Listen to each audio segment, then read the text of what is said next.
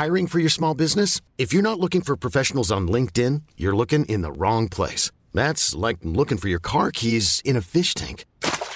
LinkedIn helps you hire professionals you can't find anywhere else, even those who aren't actively searching for a new job but might be open to the perfect role. In a given month, over 70% of LinkedIn users don't even visit other leading job sites. So start looking in the right place. With LinkedIn, you can hire professionals like a professional. Post your free job on linkedin.com slash achieve today.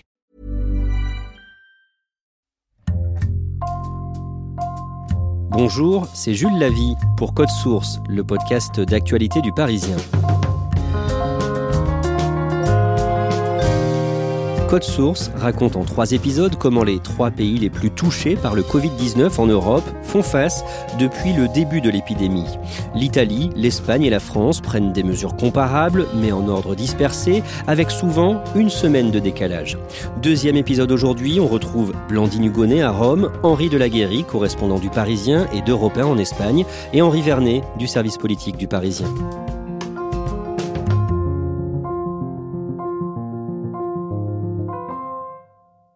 Ora disponiamo anche la chiusura di tutte le attività commerciali. À partir du mardi 10 mars, l'Italie est confinée. Dans la foulée, le lendemain, le soir, le chef du gouvernement Giuseppe Conte annonce la fermeture de tous les commerces non essentiels. Blandine Hugonnet, comment les Italiens s'adaptent à ces mesures?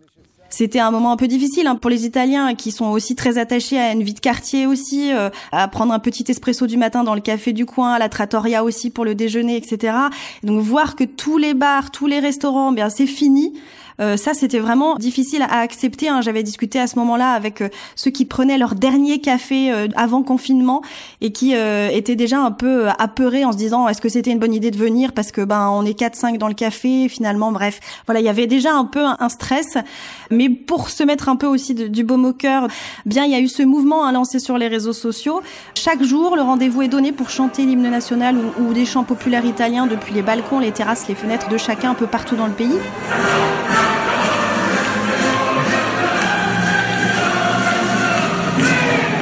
Le rendez-vous, c'est à 18h parce que c'est l'heure à laquelle les bilans sont énoncés tous les soirs par la protection civile. Hein, ces bilans de plus en plus dramatiques qui ne cessent à ce moment-là de, de s'alourdir de jour en jour. Et les hôpitaux italiens commencent à saturer Bah oui, parce que bah, la hausse des contaminés est, vraiment exponentielle.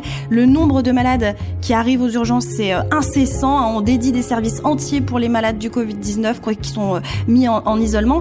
Et sauf que bah, peu à peu, euh, le nord de l'Italie, la zone qui est la plus touchée, a beau avoir un des meilleurs système sanitaire d'Italie, voire d'Europe aussi, hein, c'est ce que disent ici les autorités, bah, les hôpitaux n'arrivent pas à gérer la situation et, n'étaient vraiment pas préparés à une telle épidémie. Le personnel manque, beaucoup de soignants sont d'ailleurs eux-mêmes contaminés, le matériel manque aussi beaucoup.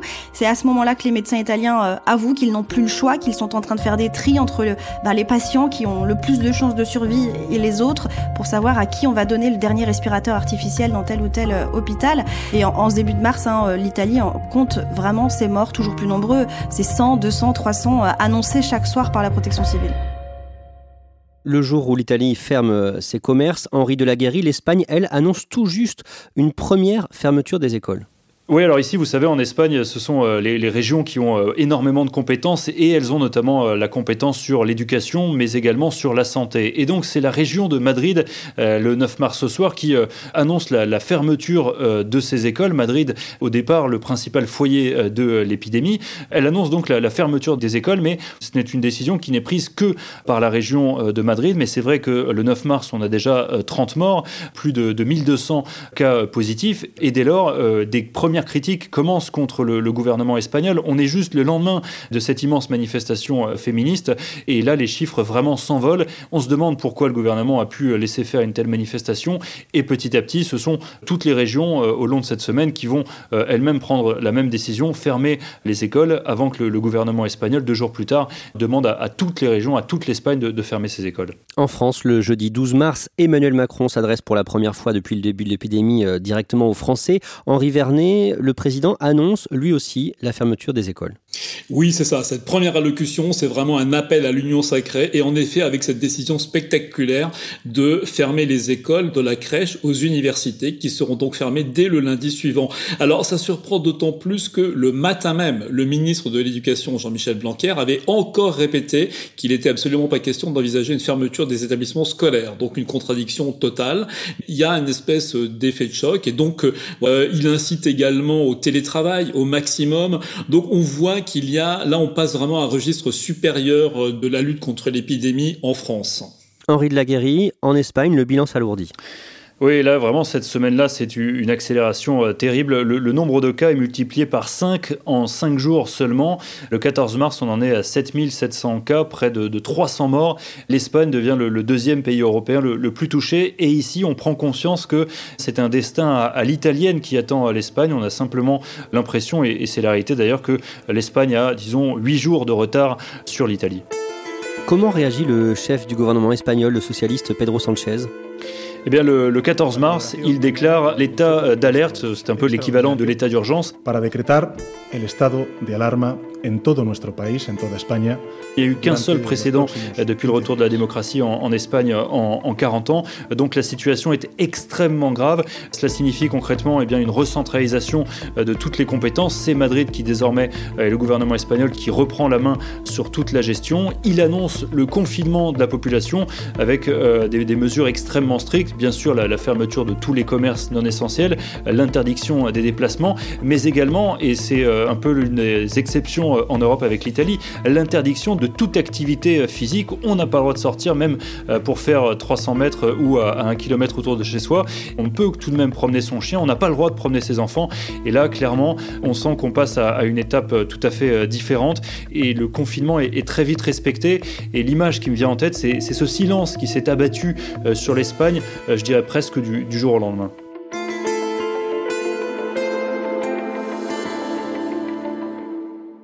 Henri de Laguerre, on sait à ce moment-là si euh, le gouvernement espagnol communique avec les gouvernements euh, italiens et français? Non, à ce moment-là, on, ne sait pas exactement s'il y a des échanges. On a l'impression surtout que ce gouvernement espagnol est trop occupé à, essayer de, contenir la, pandémie. C'est un peu, euh, un peu la panique hein, d'un point de vue politique parce que avec une semaine de décalage, on est passé d'un gouvernement qui euh, autorisait des manifestations et des matchs de foot dans tout le pays à un gouvernement qui ferme complètement euh, son pays. Et donc, c'est vrai que pour le moment, le, gouvernement est surtout occupé à, à travailler sur la situation espagnole. D'un mot, Henri Vernet, à ce moment-là, au Royaume-Uni, la stratégie officielle de Boris Johnson, c'est de laisser la population contracter le virus pour développer euh, ce qu'on appelle une immunité de groupe. C'est ça, une immunité collective. Hein, L'idée que l'épidémie, elle s'épuise en se heurtant en quelque sorte à une population déjà contaminée. Alors c'est la stratégie qui a avancé par euh, Boris Johnson avec des accents comme savent le faire les, Britanniques dans les grands moments. Il le dit, hein, attention, euh, préparez-vous à avoir des pertes de proches, chacun d'entre vous, chaque famille anglaise. Donc il a cet accent. Mais Boris Johnson, il a aussi le côté bojo, c'est-à-dire son côté fanfaron. Et le 3 mars, donc euh, quelques jours plus tard après cette annonce, il se vantera lui-même de serrer la main à tout le monde. Il fait des visites à l'hôpital où il s'affiche en train de serrer la main, de taper sur l'épaule des soignants, d'être avec eux, voire d'être en grande proximité de serrer la main à des malades.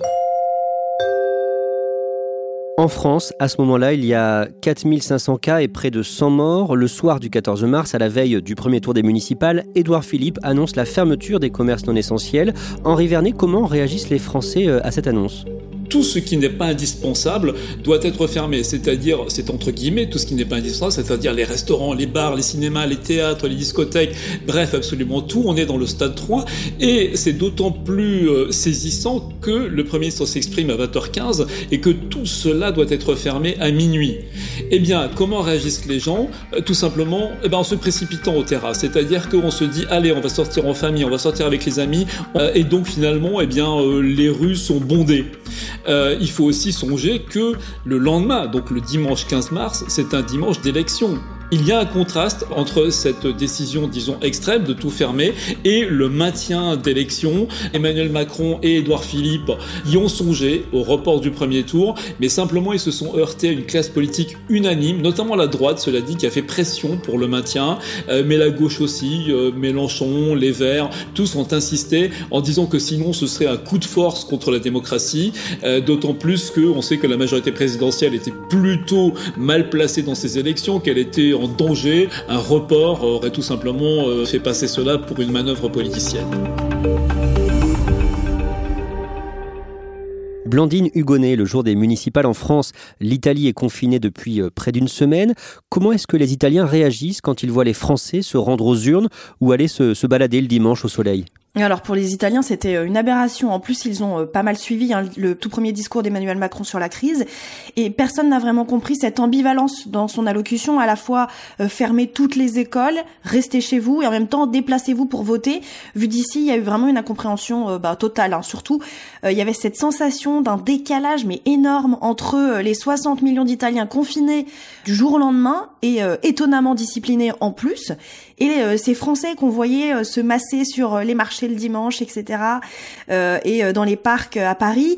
En Italie, il y avait à partir de ce moment-là une réelle peur, une prise de conscience de l'ampleur de l'épidémie, du danger qu'elle représentait pour le système aussi sanitaire italien. Et en fait, il y avait l'impression que les Français n'avaient pas encore eu ce déclic que les Italiens ont eu en premier parce que ce sont eux les premiers touchés aussi gravement d'Europe, malheureusement.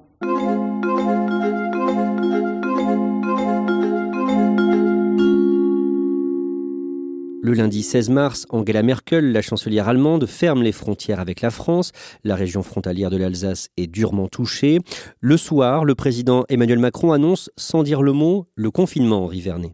Alors, il ne le dit pas lui-même, mais le ministre de l'Intérieur, euh, Christophe Castaner, est envoyé sur tous les plateaux des chaînes d'info pour préciser les mesures. Il s'agit de mesures de confinement, sur le modèle de ce que nos voisins espagnols ou italiens ont mis en place.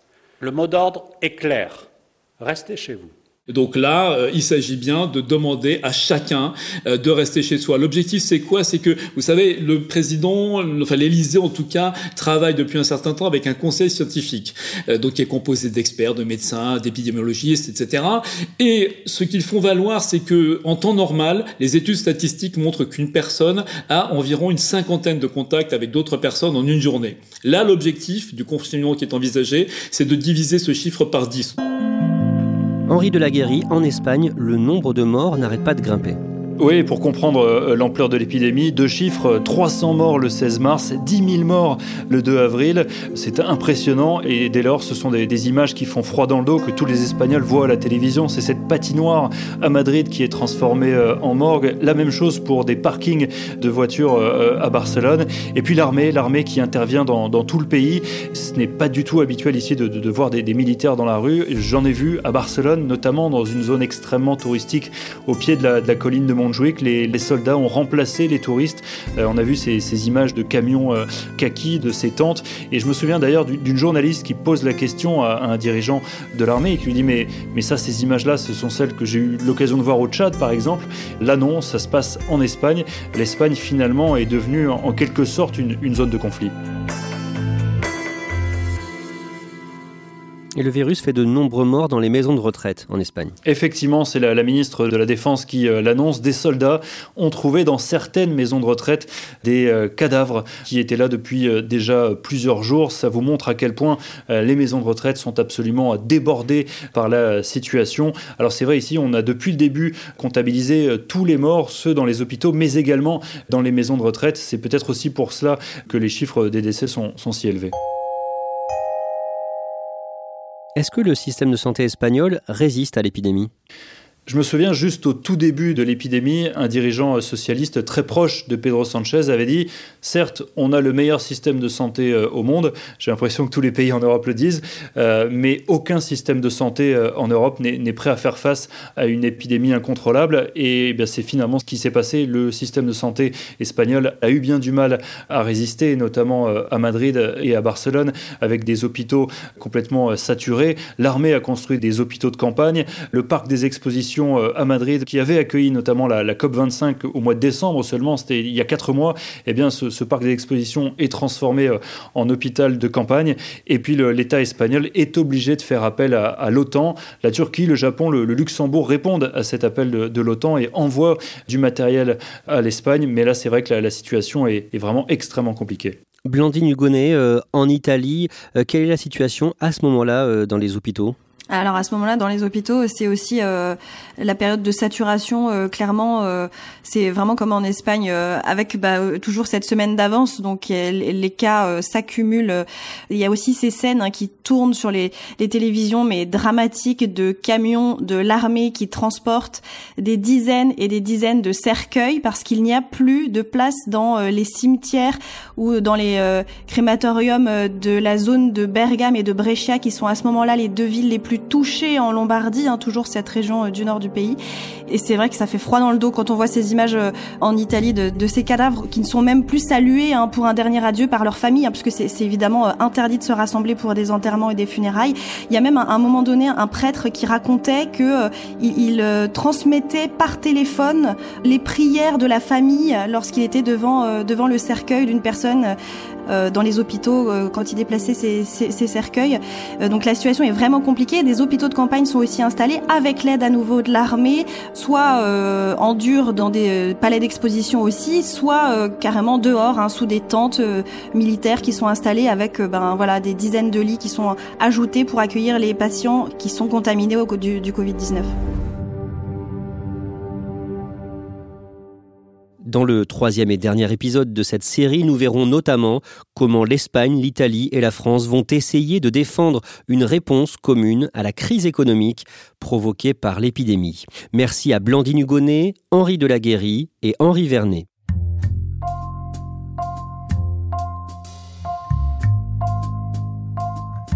Code Source est le podcast d'actualité du Parisien, disponible chaque soir du lundi au vendredi sur toutes les plateformes. N'oubliez pas de vous abonner. Cet épisode de Code Source a été conçu et préparé par Benjamin Boucriche, production Marion Botorel et Claudia Prolongeau, réalisation Julien Moncouquiole.